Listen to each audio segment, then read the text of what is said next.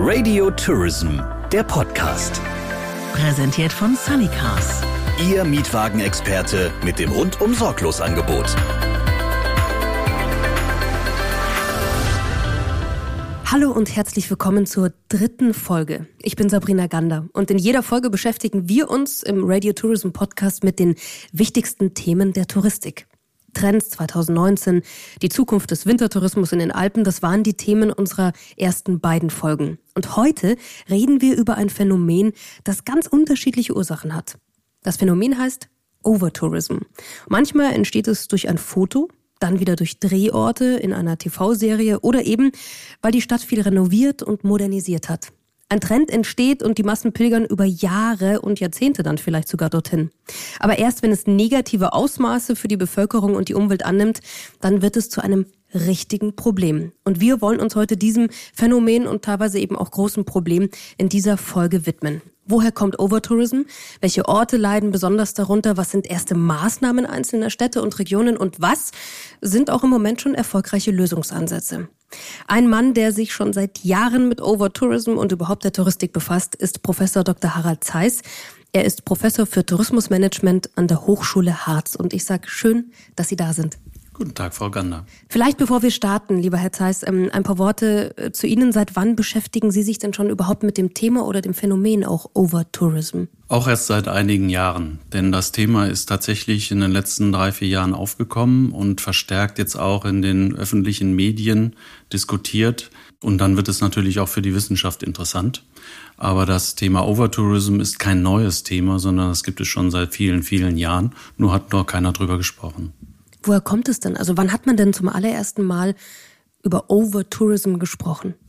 Also ich könnte mir vorstellen, dass es tatsächlich Overtourism auch schon in der Antike gab, denn es bezieht sich ja letztendlich auf die Anzahl der Besucher an einem Ort und dieser Ort, der eine Infrastruktur aufweist, der kann diese Massen dann nicht mehr bewältigen. Also ich könnte mir vorstellen, dass auch im alten Ägypten es solche Orte gab, äh, Wallfahrtsstätten oder zu besonderen Anlässen, wo viele Menschen zusammenkommen. Aber das Spannende am Overtourism ist, dass es gar nicht mal so sehr darum geht, jetzt Menschen pro Quadratmeter zu zählen, sondern es geht darum, was Menschen empfinden. Und das bezieht sich sowohl auf die Gäste oder die Touristen als auch auf die Menschen vor Ort, die dort leben. Denn ein Beispiel, wir stellen uns ein Festival vor und auf dem Festival sind viele Menschen pro Quadratmeter, aber es stört keinen, dass so viele Menschen dort sind, weil alle damit rechnen und das ist auch Teil eines Musikerlebnisses. Aber wenn wir irgendwo ins Museum gehen und wir möchten allein vor einem Bild kontemplativ sitzend uns das betrachten, dann stört uns jede weitere Person, die da ist. Und dann kann es sein, dass ein halbwegs gefülltes Museum schon als Overtourism wahrgenommen wird. Und um diese Wahrnehmung geht es. Aber ist es vielleicht nicht ein bisschen mehr als nur eine Wahrnehmung? Ist es vielleicht dann doch auch in Zahlen bestätigt, wenn man sich so Städte wie Venedig oder, oder Amsterdam oder Barcelona anschaut? Ich denke nicht. Ich denke, dass man mit reinen Zahlen nicht arbeiten kann. Die Zahlen sprechen natürlich für sich. Ne? Wenn man hört, dass äh, es liegt ein Kreuzfahrtschiff an und es kommen gleich vier, fünftausend Menschen raus und möchten eine Stadt besuchen. Ich glaube, jedem, der sich das bildlich vorstellt, wird klar, das sind sehr viele Menschen. Aber am Ende des Tages zählt, was kann die Infrastruktur bewältigen? Und äh, diese Zahlengeschichte, das ist der Ansatz, der vor 20, 30 Jahren schon in Bezug auf Carrying Capacity sich bezogen hat. Damals ging man von dieser magischen Zahl aus, die eine Destination, eine Stadt, einen Naturpark bewältigen kann. Aber da sind noch viele andere Ansätze danach gekommen, nämlich zum Beispiel auch der Activity-Ansatz. Das heißt, es kommt darauf an, was die Menschen da machen. Denn in dem Moment, wo sie quasi in Museen, in Restaurants und sonst wo verschwinden, machen sie ja wieder Platz auf der Ramblas in Barcelona oder in der Innenstadt von Dubrovnik. Also es geht darum, was machen die Menschen und wie verteilt man die. Man kann sich ja auch vorstellen, in Berlin im Museum zwischen 10 und 14 Uhr wird es vermutlich am vollsten sein. Während äh, morgens um neun, wenn das Museum aufmacht, sind dann kaum Menschen da. Auch da wiederum ist die Frage, kann man das nicht besser verteilen? Und dann ist quasi die gleiche Anzahl an Besuchern im Museum, wenn die gut verteilt ist, gibt es wieder kein Problem. Wenn die aber alle zwischen 10 und 11 kommen, dann haben die ein Problem. Ich habe einen ganz kleinen Hotspot sozusagen rausgesucht, ähm, bei dem wir genau über sowas reden, über die richtige Uhrzeit, an der dann die Masse auf einmal da ist. Und zwar ist das Oya auf Santorin. Vielleicht haben Sie das schon mal gehört. Das ist ein kleines weißes malerisches Dorf auf der griechischen Insel. Das wird seit Jahren überflutet, weil man dort den Sonnenuntergang anschauen möchte. Also das ist wirklich nur für eine kurze Zeit, dann sind die Touristen wieder weg. Aber wenn wir uns jetzt mal so Hotspots wie Barcelona, Dubrovnik, Luzern oder Venedig anschauen oder auch Amsterdam, dann haben wir da schon auch ein paar Zahlen. Ähm, die niederländische Hauptstadt hat ja zum Beispiel jährlich etwa 18 Millionen Touristen. Das sind mehr als die gesamte Bevölkerung der Niederlande. Von Partytouristen verursachte Lärm und Müll, das ist vor allem etwas, und da bleiben wir dann bei den Emotionen, die Sie auch vorhin angesprochen haben, die Activities. Da sagen die Bewohner von Amsterdam, wir haben da wirklich die Schnauze voll. Ähm, wir haben mit dem stellvertretenden Bürgermeister Udo Kock gesprochen und gefragt, seit wann es dort das Phänomen Overtourism gibt. Und ich würde sagen, da hören wir doch mal rein. Es ist schwierig zu sagen bzw. den Zeitpunkt festzulegen, ab wann wir festgestellt haben, hey, wir haben hier in Amsterdam ein Problem mit Overtourism. Aber zwei Entwicklungen haben dazu meiner Meinung nach in den letzten Jahren beigetragen. Einmal der allgemeine Reiseboom, das generierte natürlich einen höheren Tourismus bei uns in der Stadt. Natürlich nicht nur in Amsterdam, sondern in ganz Europa. Auch die sogenannte Mittelschicht ist gerade in Amerika oder im Mittleren Osten immer reicher geworden. Der andere Faktor hier in Amsterdam, wir haben Museen und Attraktionen jahrelang und sehr aufwendig modernisiert und umgebaut. Und auch diese Maßnahmen waren alle so um die 2013 beendet. Somit ja, um 2014 rum zum Ende der Finanzkrise 14, 15. Ab da haben wir einen starken Anstieg der Touristen in Amsterdam gesehen. Nicht nur in Amsterdam, sondern natürlich auch in ganz Europa. Herr Professor Zeiss, ein Aspekt ist ja vielleicht auch, dass die Menschen äh, viel mehr Möglichkeiten haben heutzutage, oder auch so viel zu reisen. Ja, Reisen boomt. Also die UNWTO äh, prognostiziert ja Wachstumsraten von drei, vier, fünf Prozent für die nächsten zehn Jahre. Und wenn wir zurückblicken, ist bis auf eine kleine Delle während der Finanzkrise sind die Zahlen auch stetig gewachsen. Das ist etwas, was äh, grundsätzlich zu dem Problem beiträgt. Ja, der Kuchen äh, wird nicht größer, aber die Anzahl derer, die davon ein Stück abhaben wollen, schon. Und dann wird es natürlich eng. Das ist aber letztendlich doch was sehr Positives, denn wenn man das auf eine ganz normale Industrie übertragen würde, hier die Nachfrage steigt. Das heißt, wir Touristiker sollten das eigentlich begrüßen und sagen, toll, es kommen mehr Menschen, denen wir was anbieten können. Wir müssen an dem Kuchen arbeiten. Also entweder schaffen wir mehr äh, Kuchen oder ähm, wir verteilen ihn besser. Aber so wie es jetzt ist, führt das tatsächlich in Städten wie Amsterdam dann zu Problemen. Wobei ich denke, dass es noch viel mehr Einflussfaktoren gibt. Äh, sicherlich ist äh, die Attraktivität der Museen und der Innenstadt spielt eine Rolle äh, und die wachsende Anzahl von Gästen. Aber die sozialen Medien spielen eine Rolle, äh, auch die Möglichkeiten zu reisen. Es ist ja sehr preiswert, in einen Billigflieger zu steigen und in Europa rumzufliegen. Das Reiseverhalten insofern auch, dass wir häufiger in Urlaub fliegen oder fahren und dafür kürzer. Und äh, dass Städtereisen tatsächlich gerade sehr en vogue sind. Und äh, das äh, führt natürlich zu einem erheblichen Druck. Und Amsterdam hat auch noch die Kreuzfahrer, die auch bei ihnen anlegen. Da ist man an dem Thema ja auch dran, dass man dort Gebühren erhöht und äh, weniger Schiffe zulässt, was dann in der Konsequenz dazu führt, dass weniger Gäste dann in der Stadt sind. Aber das Thema ist sehr komplex, nur es ist nichts, womit wir jetzt leben müssen, sondern man kann das sehr gut managen. Da kommen wir aber auf das Image einer Stadt zu sprechen. Und äh, Sie haben das schon angesprochen, Städtereisen sind unglaublich äh, en vogue auf einmal. Ich erinnere mich, vor zehn Jahren, als ich in Lissabon war, habe ich das sehr genossen, da alleine durch die Gassen zu schlendern. Jetzt sehe ich, dass jeder Zweite in den sozialen Medien auf jeden Fall in Lissabon ist. Und das ist vielleicht auch noch ein Aspekt des, des Image einer Stadt, wenn das durch die sozialen Medien oder durch was auch immer gesteigert wird, glaube ich, ähm, das katalysiert im Moment unheimlich, oder? Ja, in der Tat. Die, die Deutschen waren ja große Fans von Pauschalreisen. Und das äh, TUI und Thomas Cook und der Touristik haben das ja traditionell angeboten und diese Neckermänner wurden ja auch ein bisschen so belächelt ne, von den Individualreisenden, die gesagt haben, ich organisiere mir das selbst und dann die ganzen vielen Menschen an einem Ort ist doch viel besser hier authentische Erlebnisse in der Stadt, ein Restaurant mit Einheimischen. Und dieser, diese Entwicklung hin zu mehr Individualität und Authentizität, die hat letztendlich sehr stark zu diesem Boom geführt. Also insofern waren sie eine Pionierin da in Lissabon, haben vermutlich ganz positiv auch berichtet, wie toll das war. Und dann haben ganz viele ihnen zugehört und gesagt, das will ich auch. Und das ist jetzt der Fall.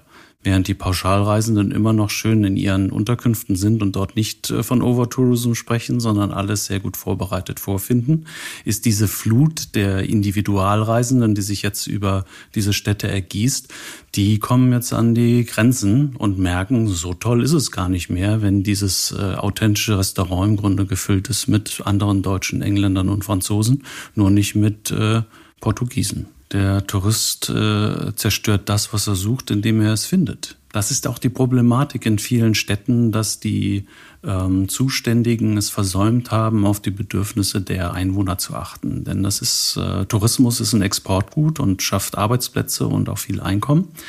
Aber dieses Einkommen wird nicht gut verteilt, ist meine Befürchtung. Und es wird auch nicht gut drüber gesprochen, was mit dem Geld passiert.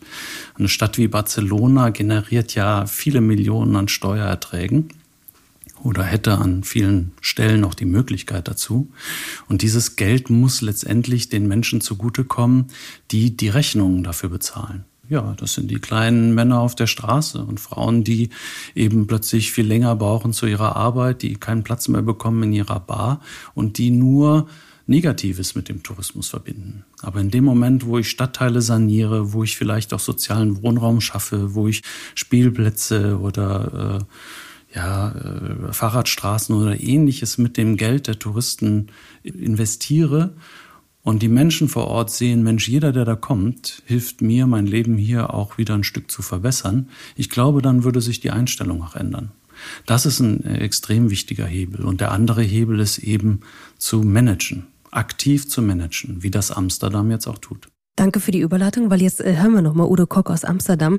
Wir haben ihn natürlich auch gefragt, wer ist eigentlich oder was ist eigentlich die Ursache im Speziellen you cannot blame uh, visitors from Italy or China Du kannst keinem Besucher aus Italien oder China den Vorwurf machen oder die Schuld geben, dass er Amsterdam liebt und die Stadt einfach mal erleben will.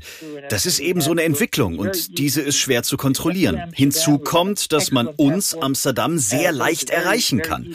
Wir haben einen verdammt guten Flughafen. Es ist also ganz einfach, nach Amsterdam zu reisen.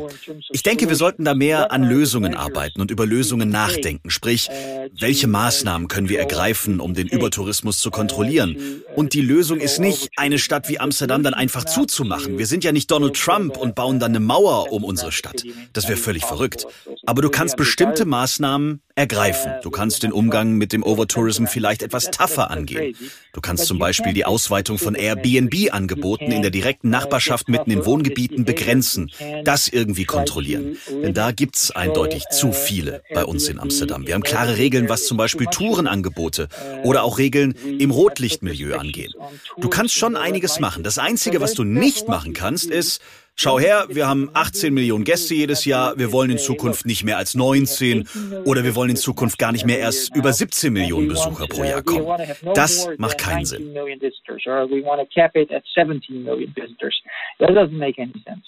Ja, stimmt. Ergibt keinen Sinn.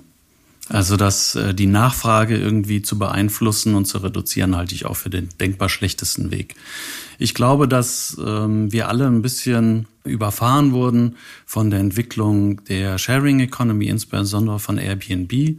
Man sieht in vielen Destinationen, wie Städte versuchen, das zu steuern. Ich finde, New York hat eine sehr gute Idee gehabt zu sagen, man kann nur ein Zimmer vermieten und man muss selbst in der Wohnung sein. Das ist ja auch der originäre Gedanke gewesen von Airbnb, dass man quasi einen, einen kleinen Raum schafft für Gäste, die nicht ins Hotel gehen, die nicht das Geld haben. Und damit würde man auch Wohnraum nicht weggeben, der vielleicht für andere gedacht ist. Ich sehe die Entwicklung in Amsterdam auch sehr positiv, dass man sagt, wir wollen kein weiteres Gouda-Geschäft haben, keine weiteren Bierbikes. Ähm, wir begrenzen das Angebot von Airbnb. Wir führen Verhaltensregelungen ein. Übrigens äh, sehr spannend. Äh, der erste Nationalpark war der Yellowstone National Park in den USA, weltweit der erste. Und es hat nicht lange gedauert, da wurden die Ranger eingesetzt weil die Gäste in dem Park äh, nicht das gemacht haben, was gut ist für den Park. Und was im Naturpark geschieht, das müssen wir letztendlich auch in den Städten machen. Das heißt, äh, Guest Relation Manager, die dort vor Ort sind, die diese Ströme leiten, die helfen, die aber auch vielleicht mal sagen, so, das mit dem Gekröle, das muss jetzt äh, Schluss sein, geht rein ins, in die Bar, aber nicht auf der Straße. Das sind Menschen, die, die wohnen, die brauchen ihre Nachtruhe. All das muss gemanagt werden. Man hat viel zu lange zugeschaut. Nicht nur in Amsterdam, sondern immer noch in vielen anderen Städten. Gleich geht's weiter im Radio Tourism Podcast. Vorher bedanken wir uns aber noch bei unserem Hauptsponsor des Radio Tourism Podcast, bei Sunnycars, dem Mietwagenexperten. Hier gibt es keine versteckten Kosten, eine faire Tankregelung, unbegrenzte Kilometer, rundum Sorglosschutz und faire Bezahlkonditionen. Für den sicheren Fahrspaß im Winter sind Winterreifen in Deutschland, Österreich und der Schweiz von Oktober bis Ostern selbstverständlich. Alle Infos im Reisebüro und auf sunnycars.de. Und jetzt zurück zu Sabrina Gander und ihren Gästen. Übrigens, alle bisherigen Folgen unseres Podcasts und mehr Informationen zu Radio Tourism, der Spezialagentur für audiovisuellen Content für die Touristik, finden Sie auf radiotourism.de. Na, wenn wir jetzt mal zum Beispiel nach Barcelona schauen, ja, das ist eine Stadt, in der ja auch wirklich die Bewohner mittlerweile Banner aufhängen, auf die Straße schreiben, geht nach Hause oder bleibt weg. Aber hat denn so eine Stadt wie Barcelona überhaupt eine Chance, dass dort weniger Touristen kommen oder steigt das nicht immer weiter an? Da bin ich ja dagegen. Man soll nicht die Nachfrage steuern, sondern man muss das Angebot managen. Und äh, Barcelona hat da schon eine Chance ergriffen. Die Bürgermeisterin hat relativ zügig äh, neue Bauvorhaben gestoppt, hat, äh, soweit ich weiß, sehr strikte Vorgaben für die Anmeldung von Privatwohnungen, für die Vermietung gemacht. Ähm, ich soweit ich weiß, sind auch Steuern eingeführt worden. Das Einzige, wo sie ein bisschen ähm, äh, beschränkt ist in ihren Möglichkeiten, ist im Bereich Kreuzfahrten. Das wird äh, national gesteuert. Aber man kann da einiges tun. Und das ist ganz wichtig, dass man äh, nicht die Gäste dafür verantwortlich macht und auch nicht die Reiseveranstalter, wie das auf Mallorca der Fall war, wo ähm, sich ein Politiker dazu hinreißen hat lassen zu sagen, man, die Reiseveranstalter sollen den Abschaum nicht mehr schicken. Also das ist äh, so so gruselig, finde ich, in der, in der Herangehensweise. Im Gegenteil, das muss man machen, wie Herr Koch, der sagt, sind alle herzlich willkommen. Wir kümmern uns darum, dass allen gut geht. Sowohl den Touristen als auch den Einheimischen. Das wird nicht von heute auf morgen klappen, aber mit entsprechenden Maßnahmen kann man das gut in die Zukunft steuern. Und ich bin mir sicher, Amsterdam wird in der Zukunft 20, 22, 25 Millionen Gäste sehen. Aber die werden besser verteilt, die werden sich anders verhalten. Man wird da Möglichkeiten finden, dass die Stadt auch mit diesen Gästen leben kann und zwar gut leben kann. Denn wie gesagt, das ist ein Einkommen. Da muss man einfach wahrscheinlich ein bisschen innovativ auch werden. Ich weiß, in Dubrovnik gibt es ja eine App bald, die anzeigt, wann die Altstadt voll ist und wo man sonst hinkommen kann. Also man muss ein bisschen mitlenken, oder? Selbstverständlich. Und Amsterdam wurde da sehr kreativ. Die haben kurzerhand ein äh, Schloss in Amsterdam Castle umbenannt, das ein bisschen außerhalb liegt und jetzt nicht so viele Gäste sah. Und plötzlich äh, ist es spannend, dorthin zu fahren, weil ob das jetzt Chinesen oder Amerikaner sind, so ein Amsterdam Castle muss man gesehen haben. Inzwischen gibt es auch ein Amsterdam Beach. Früher war das äh, ein ganz normaler Strand vor den Toren von Amsterdam. Inzwischen ist es Teil des Gesamtprogramms. Und diese Kreativität würde ich mir wünschen, auch in anderen Städten. Und nicht so sehr in der Beschränkung bei den Touristen. Es gibt ja die Drehkreuze von Venedig, die quasi die Gäste von den Einheimischen trennen sollen, sondern das muss perspektivisch auf ein Miteinander hinauslaufen. Dubrovnik ist ein bisschen vorgestürmt. Die haben gesagt, wir akzeptieren jetzt nur noch drei Kreuzfahrtschiffe am Tag, was nachvollziehbar ist. Aber ich hörte von den Reedereien, das war völlig unabgestimmt und die planen ja auf Jahre im Voraus. Also man sollte wirklich alle an einen Tisch bringen, denn es hilft ja niemanden. Overtourism, davon profitiert niemand. Die Gäste sind nicht glücklich, die Veranstalter sind nicht glücklich und die Einheimischen sind nicht glücklich. Das ist keine gute Situation. Aber gemeinsam kann man das lösen. Eine andere Ursache, finde ich, ist sicherlich auch Social Media. Und jetzt schauen wir uns doch mal eine Gemeinde an. Die liegt allerdings in Österreich. Und zwar ist das die Gemeinde Hallstatt. Bürgermeister Alexander Scheutz aus Hallstatt erzählt uns jetzt mal, warum Hallstatt mit Overtourism zu kämpfen hat. Den Auslöser dieses Booms in Hallstatt können wir nicht ganz genau nachvollziehen. Es hat sich dann gesteigert, als publik wurde beispielsweise, dass Teile von Hallstatt in einer Provinz in China, oberhalb von Hongkong, das ist die Provinz Guangdong, nachgebaut wurden. Das hat uns sehr, sehr bekannt gemacht. Das war 2012. Und es ist signifikant eben, wie gesagt, von dieser Zeit dann sprunghaft nach oben gegangen. Es hat dann einmal eine Fernsehserie in Südkorea gegeben, wo auch Teile davon in Hallstatt gedreht wurden. Das haben wir erst gemerkt, als diese Plätze immer wieder abgegangen wurden, auch äh, von Touristen aus Asien und wir uns einmal erkundigt haben, warum wir gerade bestimmte Plätze, die für uns Einheimische gar kein Thema waren, zum Beispiel besucht, wurden wir auf diese Fernsehserie aufmerksam gemacht. Ganz eine publike, äh, populäre Fernsehsendung oder Serie. Und alles das zusammen, ein Mix aus all dem, alles das hat zusammengespielt, dass sich das so entwickelt hat. Herr Scholz erzählt uns mal ganz kurz, wie kann man sich das vorstellen? spielt sich alles auf einer Straße ab. Und da kommen eben die Leute, die zu Fuß durch den Ort gehen, die Hallstätter, die mit dem Auto hereinfahren, die vielen Radtouristen, die in den letzten Jahren auch sprunghaft mehr werden, schon allein durch die E-Bikes wird das immer mehr. Und das alles auf engster Raum zusammen erzeugt natürlich oft dann auch für die Bewohner, für die Einheimischen das Gefühl von Obertourismus. Aber was wir natürlich schon sehen, ist auch, dass wir nur eine Zufahrtsstraße nach Hallstatt haben und die natürlich auch verstopft ist, weil alle kommen zwischen 9 und 11 Uhr kommen die meisten Gäste an und da ist einmal ziemlich lange äh, ein Stau meistens oder ein Rückstau und wir können aber nicht äh, regulierend eingreifen, indem wir sagen, wir sperren die Zufahrt zum Ort ab, weil nach Hallstatt noch eine nächste Gemeinde kommt, das ist Obertraun, unsere Nachbargemeinde und wir ja die Straße nicht blockieren können und auch nicht wollen. Herr Zeist, da haben wir es mit dem Management ein Problem, oder? Ja, da muss man kreativ werden. Mir fiel gleich ein, ob man nicht irgendwo so Park and Ride, dass die Gäste dann mit einem Bus einfach die letzte Meile gefahren werden. Aber äh, ja, muss man gucken, was funktioniert, was nicht funktioniert. Aber ist doch toll. Plötzlich ist der, der, das Dorf, die Stadt äh, berühmt. Ist schon witzig, was solche, was solche Filme in Korea oder in China, die, den Nachbau des Städtchens, was das bewirken kann. Ein bisschen fühlte ich mich erinnert an Zell am See, an eine Gemeinde, die sehr beliebt ist bei arabischen Gästen. Und äh, bei denen herrscht dann im Winter auch irgendwie Ausnahmezustand und Halal-Essen in, in Restaurants. Also es sind mitunter sehr interessante Entwicklungen. Aber letztendlich muss man auch damit arbeiten und leben, denn die Gäste wird man nicht aufhalten können. Überhaupt nicht. Wir hören uns nochmal die Zahlen dazu an. Also wir haben nicht ganz 800 Einwohner mit Hauptwohnsitz. Wir haben auch etliche Zweitwohnsitze, aber gut 800 Einwohner. Und wir haben 140.000 Nächtigungen im gehobenen Segment, das kann man schon sagen. Wir haben eine sehr gute Gastronomie und Hotellerie in Hallstatt. Wir haben Busse, die zu uns gekommen sind im letzten Jahr in Höhe von 19.345 Busse, die wir im System haben, also das wissen wir, diese Zahl stimmt. Und bei den PKW sind wir bei 194.600. Also es sind enorme Zahlen für so einen kleinen Ort. Man wird sich dem nicht erwehren können und äh, der Bürgermeister, ich finde, er geht ja sehr positiv mit dem Thema um. Jetzt äh, sind alle gefragt und wie kriegt man da etwas auch raus, was dann von Dauer ist? Also was man niemand wünscht, ist, dass nur so ein Boom für drei, vier Jahre da ist und wenn dann Infrastruktur umgewandelt wurde, dass die dann brach liegt.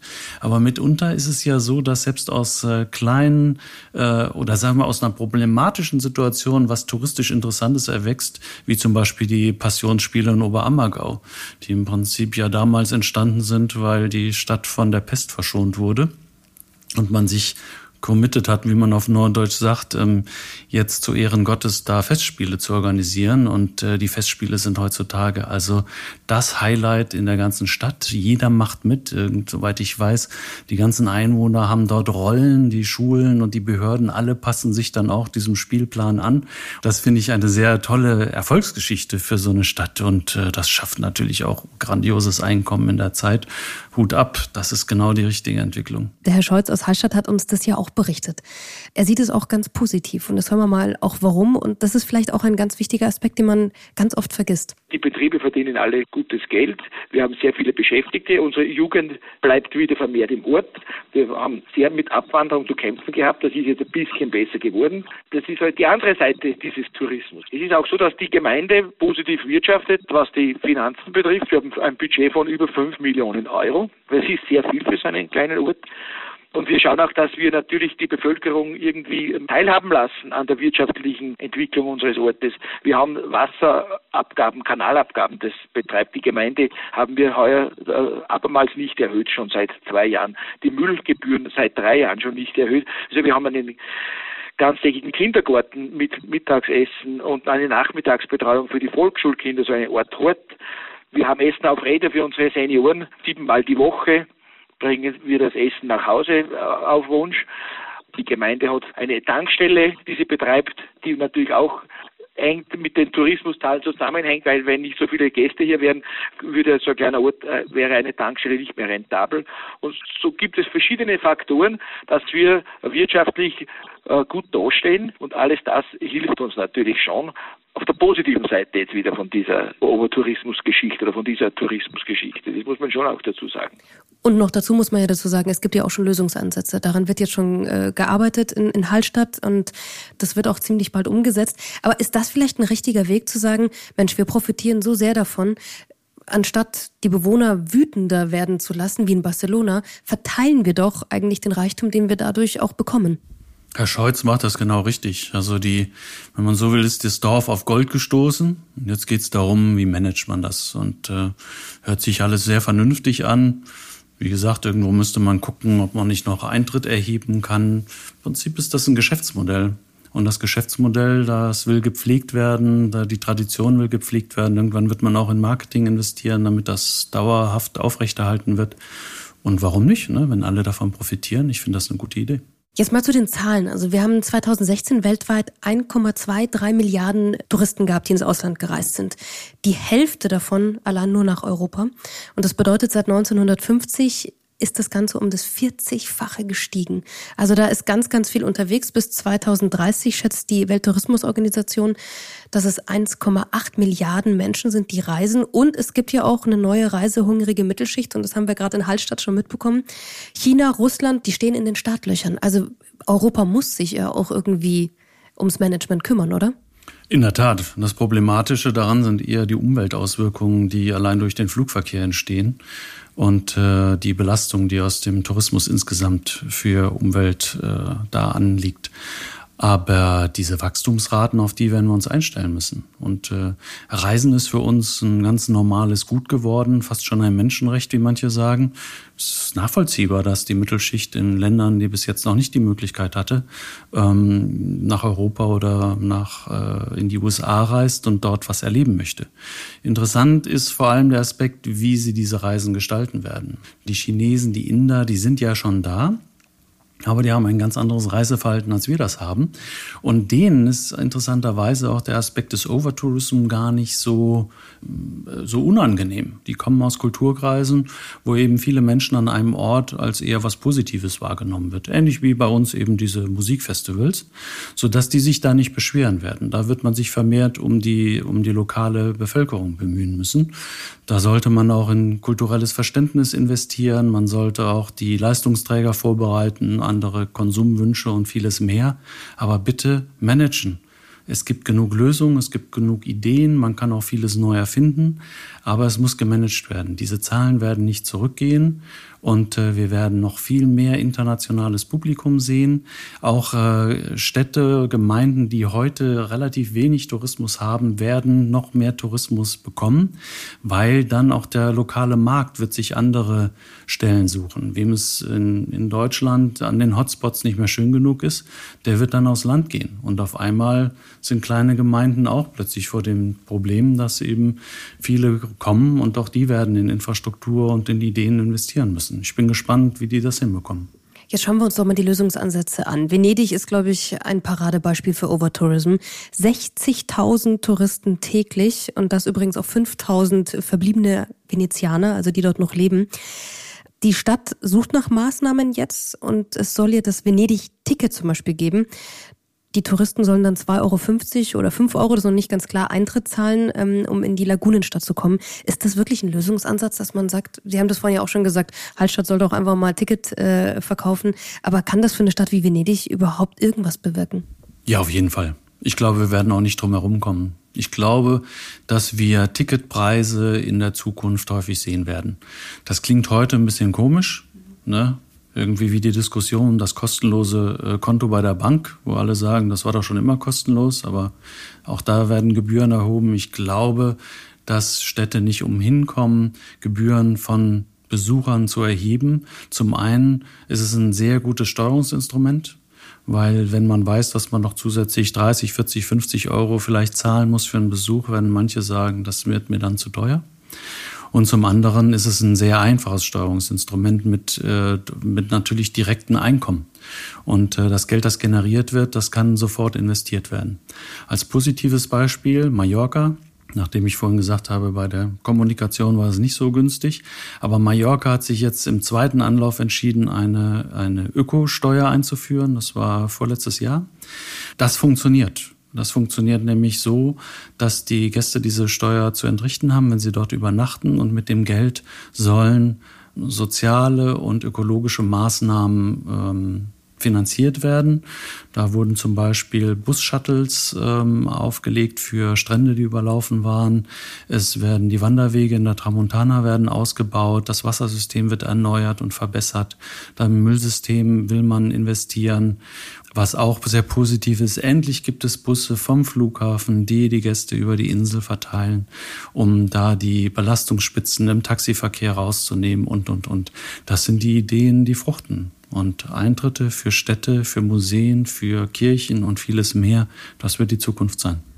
Was gäbe es denn noch? Also ich meine, wenn man sich so ein, ein Szeneviertel in Gedanken mal heranwagt und das vergleicht mit einer Stadt und man möchte dann irgendeinem Restaurant reservieren, dann sagt einem der wahrscheinlich am Telefon, Freitag 20 Uhr, kannst du knicken. Aber komm doch Mittwoch zwischen 18 und 20 Uhr, da haben wir noch einen Platz frei. Aber wie macht man denn sowas für eine Stadt? Also das eine, finde ich, sind ja Tickets, also Eintrittskarten für eine Stadt. Aber wie reguliert man denn trotzdem, wann die Leute wohin gehen? Na, am einfachsten ist es über eine Übernachtungsgebühr. Also Übernachtungsgäste, die zu zahlen haben, das kann man relativ gut machen. Und auch die könnte man im Prinzip ja anpassen. Dass man sie für eine Hochsaison höher, ähm, höher ansetzt als jetzt für eine Nebensaison. Und schon ist der Geheimtipp Venedig im März oder was und es ist so preiswert. Ne? Oder dass Menschen sagen, wir fahren einfach nicht im August nach Venedig, es ist uns zu teuer. Und dann fahren nur noch die hin, die entweder keine andere Möglichkeit haben oder denen das Geld dann egal ist. Und mit dem Geld muss man dann wieder Dinge finanzieren, dass die Infrastruktur entlastet wird. Eine andere Sache wäre, wenn man Tagesgäste hat, ähm, auch die äh, Verkehrsmittel stärker zu besteuern. Ne? Dass man zum Beispiel für Flüge Landegebühren erhöht, dass man für Kreuzfahrtschiffe die Liegegebühren erhöht, dass man für Autos Parkplätze kostenpflichtig macht und dort Gebühren erhöht. Man kriegt das hin. Wenn am Ende nur noch die nichts zahlen müssen, die zu Fuß dorthin wandern, dann soll es eben so sein. Aber man hat schon Möglichkeiten, äh, das zu steuern. Das wird nicht darauf hinauslaufen, dass irgendwo eine Schranke ist und ein kleines Häuschen, wo dann jemand das Geld äh, verlangt, sondern das wird letztendlich über sekundäre Maßnahmen dann erwirtschaftet werden. Lassen Sie uns doch noch mal ganz kurz nach Amsterdam schauen, wie hier die Lösungsansätze für die Zukunft aussehen. What I, one of the things that I see is I see these cities that are all struggling with the same type of ich sehe die Städte mit den gleichen Problemen in Zukunft noch mehr, noch enger zusammenarbeiten. Das machen wir übrigens jetzt schon mit zum Beispiel Barcelona, mit Paris und vielen anderen Städten. Wir werden noch mehr Erfahrungen austauschen müssen, Ideen austauschen müssen. Wie machen wir das zum Beispiel mit Airbnb in Zukunft? Wie gehen wir um mit Overtourism? Wir werden versuchen, mehr und mehr voneinander zu lernen. Ich glaube, das Thema wird uns klar die nächsten Jahre weiter beschäftigen und am Ende des Tages wird ja auch die Anzahl der Touristen weiter steigen. Ich glaube aber, dass die Städte mehr kontrollieren werden. Die werden mehr aufpassen, wer zu ihnen kommt, was diese Menschen in ihrer Stadt wollen und was diese Menschen dort erwarten. Das werden die Städte in Zukunft noch besser wissen, kritischer aufpassen und so wird sich das Ganze vielleicht dann in eine richtige Richtung drehen. Aber es ist ganz klar, das Thema wird sich so schnell nicht in Luft auflösen don't see this topic uh, going away anytime soon. Wie wichtig ist es denn, dass die Branche hier eigentlich zusammenhält und genau, was Herr Koch auch sagt, ähm, dann wirklich guter Austausch stattfindet? Meines Erachtens liegt der Ball ähm, im, in der öffentlichen Hand. Also sind äh, letztendlich die Politiker und die Stadträte gefragt, hier zusammenzuarbeiten. Ich würde mir auch wünschen, dass es europaweit bestimmte Harmonisierungen gibt, beispielsweise bei Übernachtungsgebühren oder beispielsweise äh, im Bereich dessen Verhaltensmaßnahmen und so weiter, dass die, dass Touristen sich darauf einstellen können, dass man weiß, um 23 Uhr habe ich jetzt von der Straße weg zu sein und darf da nicht rumlärmen. Und das ist in Paris genauso wie in London, in Berlin und sonst wo. Dass man sich nicht auf individuelle Maßnahmen an jeder Destination einstellen muss. Was ich sehr gut fand von Herrn Koch ist, dieses, wir müssen wissen, wer da kommt. Und nicht im Sinne von, du darfst kommen und du darfst nicht da kommen, sondern was ist mein Wunsch? Was möchte ich erleben? Und wie kann ich dir helfen? Also ein Kulturbesucher in Amsterdam, den kann ich vielleicht auch in ein Hotel am Stadtrand unterbringen, wo es ruhiger ist, wo es grüner ist, wo es angenehmer ist. Da muss ich nur die Möglichkeiten ihm schaffen, äh, dass er irgendwie reingeschattelt wird oder dass er die Möglichkeit hat, an diese Plätze zu kommen, die er gerne besuchen möchte. Ein Partytourist, der nimmt vielleicht auch eine einfache Herberge in Kauf, der will aus seinem Zimmer da rausstolpern in die Rotlichtmeile und dann auch wieder zurück. Die kann man vielleicht da tatsächlich zusammenfassen und zusehen, dass dort nicht in Anführungsstrichen normale Bürger versuchen, da ihr Leben zu führen. Also diese ganze Steuerung, die braucht wesentlich mehr Intelligenz. Die Branche ist gefragt, wenn es darum geht, wie man das dann umsetzt und was man ansetzt. Ich kann mich an viele Debatten hier in Deutschland erinnern, die im Prinzip ohne die Branche, wo Entscheidungen getroffen wurden, die dann dazu führen, dass entweder technisch nicht umsetzbar ist oder dass es dann zu erheblichen Mehraufwand führt oder zu deutlich mehr Kosten. Aber die Branche ist erst der zweite oder dritte Filter. Am Anfang sollte man gucken, was funktioniert, was können wir umsetzen und was können wir vor allem harmonisieren. Auch bei Airbnb. Warum gibt es für jede Stadt unterschiedliche Richtlinien? Lasst uns das, das Thema europaweit mal klären, damit auch Airbnb managen kann. Sollen die gleich die Steuern abführen? Wie lange darf man was anbieten und wo? Einfach einheitliche Rahmenbedingungen schaffen, würde vielen das Leben erleichtern. Was kann denn jeder Einzelne von uns tun? Ich meine, wir haben natürlich jetzt auch das Bedürfnis, individuell zu reisen und äh, immer abseits des Massentourismus uns zu bewegen und Orte zu entdecken, die sonst noch niemand gesehen hat. Sollte man vielleicht einfach ein bisschen öfter zu Hause bleiben? Naja, jetzt sprechen Sie mit jemandem, dem das Thema Nachhaltigkeit sehr am Herzen liegt. Also ich wäre in der Tat dafür, dass man insbesondere das weite Reisen und das häufige Reisen ein bisschen einschränkt. Vor der Türe gibt es auch viel zu erleben. Vielleicht müsste auch Deutschland mal gucken, was man so aus seinen Regionen schaffen kann. Da liegt noch einiges brach, was man in Wert setzen könnte. Und dann wird es vielleicht auch attraktiver, mal in den Harz zu reisen, wo ich ja mit meiner Hochschule sitze und äh, dort was zu erleben. Ob das jetzt äh, Abenteuertourismus ist oder es werden Ster über Sternparks nachgedacht, dass man da nachts ähm, äh, schauen kann ohne Lichtverschmutzung. Man kann sehr viel äh, Wildlife-Beobachtung machen oder einfach nur wandern, geocachen und vieles mehr. Ich glaube, da müsste investiert werden und das wird auch kommen, denn die Nachfrage wird steigen. Ich weiß weiß nicht, ob Sie noch mal nach Lissabon fahren wollen in der nächsten Zeit, aber vermutlich überlegen Sie sich, ob Sie nicht irgendwie was Spannendes machen können, wo Sie nicht so viel unterwegs sind und nicht den anderen Leuten auf den Füßen treten. Meiden Sie selbst so Orte wie Palma, Paris, Barcelona? Noch nicht. Also ich schaue mir das an, ich, äh, ich lehre das ja auch und dann gucke ich so, ob das, was ich meinen Studenten erzähle, dann auch zutrifft. Ähm, ich bin aber tatsächlich am Schauen, wie man ja, wie, wie ich meine Bedürfnisse befriedigen kann. Und die sind eher damit verbunden, weniger Menschen an etwas einsameren Orten. Ich mag das sehr gern, auch mit der Natur. Ich war kürzlich auf Madeira und wir haben eine Wanderung gemacht, die war tatsächlich sehr überlaufen. Und ich hatte innerlich so gedacht, gut, Overtourism gewöhne ich dran. Interessanterweise waren aber andere Wanderungen viel weniger frequentiert, ähm, sodass ich glaube, das sind tatsächlich im Moment noch so Hotspots, die überlaufen sind. Ähm, dank Social Media kriegt man es vielleicht hin, auch ein bisschen zu schauen, dass man sich an weniger interessante oder frequentierte Orte begeben kann. Ich glaube, dass auch Google und Co. helfen werden. Die geben ja schon an in Restaurants, wie besucht sie sind und was gerade los ist. Das könnte man sicherlich auch auf ähm, Naturbereich übertragen. Und so wird sich das einschaukeln. Das sind jetzt Dinge, die sind in den letzten Jahren hochgekocht und sind gerade eben aktuell in der Diskussion. Aber es sind so viele äh, sinnvolle, geeignete Maßnahmen schon angestoßen worden. Ich glaube, dass die nächsten Jahre viele Lösungen präsentieren werden. Die Touristen werden sich darauf einstellen und äh, dann können wir ganz normal Urlaub machen und keiner spricht von zu vielen Menschen, überteuerten Preisen oder Plätzen, zu denen man nicht mehr reisen darf. Ich habe noch nicht das Argument gefunden, wo jemand sagt, das ist nicht mehr zu managen wie ich schon sagte, vieles wurde verschlafen und äh, vieles scheitert vielleicht auch daran, dass man schlechte Entscheidungsstrukturen hat, weil man im politischen Rahmen sich bewegt oder weil Kompetenzen anders verteilt sind.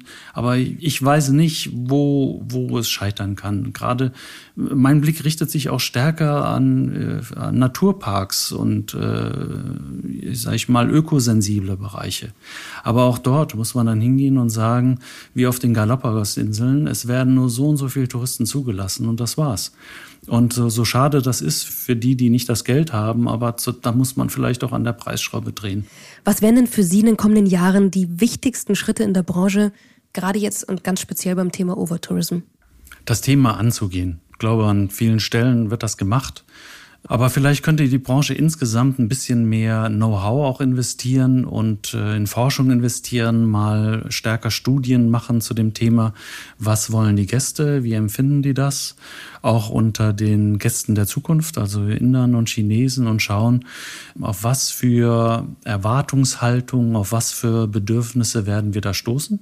Stärker auch investieren in den Bereich äh, der digitalen Entwicklung da werden ja auch neue Funktionen, neue Apps, neue Möglichkeiten entstehen, Besuchermanagement, aber auch ja im Marketingbereich, im Kommunikationsbereich und vielleicht Zusammentragen äh, der Best Practices. Was hat wie und wo funktioniert? und was kann man dann weitergeben. Da könnte man tatsächlich vielleicht ein bisschen investieren und ich kenne viele Kollegen aus der Hochschullandschaft, die sich sicherlich äh, dem Thema widmen würden, wenn die Mittel bereitgestellt werden würden. Das war das perfekte Schlusswort. Vielen, vielen Dank, Herr Professor Zeiss, dass Sie heute zum Thema Overtourism über die Ursachen und auch die Lösungsansätze mit mir gesprochen und diskutiert haben. Und vielen Dank, dass Sie da waren. Hat mich sehr gefreut. Vielen Dank. Ja, abonnieren Sie doch einfach den Radio Tourism Podcast, den Podcast für die Touristik. Und wenn Sie Fragen oder Anregungen haben, dann können Sie uns einfach schreiben auf www.radiotourism.de. Radio Tourism, der Podcast. Präsentiert von Sunnycars. Ihr Mietwagenexperte mit dem rundum sorglos Angebot.